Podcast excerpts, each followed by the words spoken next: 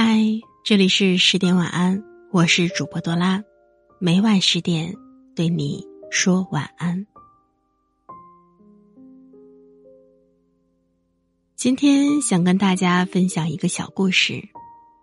眼下有很多城市防疫压力非常的大，在某个城市某个小区的一家人，当天的核酸结果，全家大人都是阴性。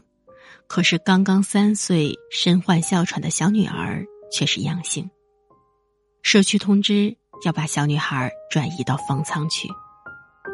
这么小的孩子还患有哮喘，在条件简陋的方舱，这让一家人很是心疼，却也毫无办法。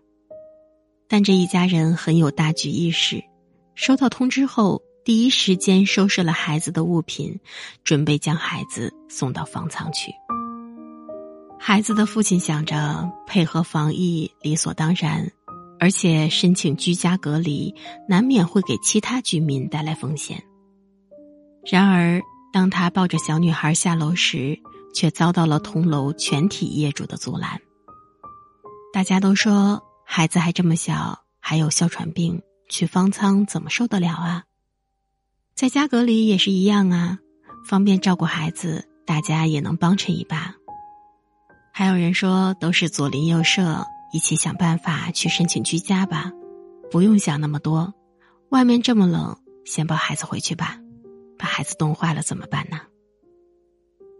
原来大家在群里知道了小女孩是阳性了，要被送去方舱，担心孩子的身体，专门来组织的，为的就是集体申请让小女孩居家隔离。听着邻居们暖心的话语，女孩的父母听了大家的建议，一块填写了申请书。社区也考虑到女孩的特殊情况，在全楼业主签字同意的情况下，批准了居家隔离的请求。疫病无情，人心有情。很多时候，我们总是被生活弄得焦头烂额，可看看周围。你会发现，我们从来都不是一个人。那些声音仿佛在说：“不要怕，有我在。”那些画面正如南风，包裹住我们孤独的心灵。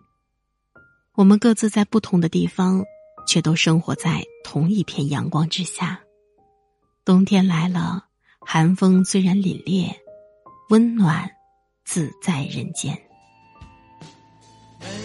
个早晨，阳光洒进窗前，我能看得见每个人的笑脸。我们在一起努力携手向前，望中一心和武汉紧紧相连。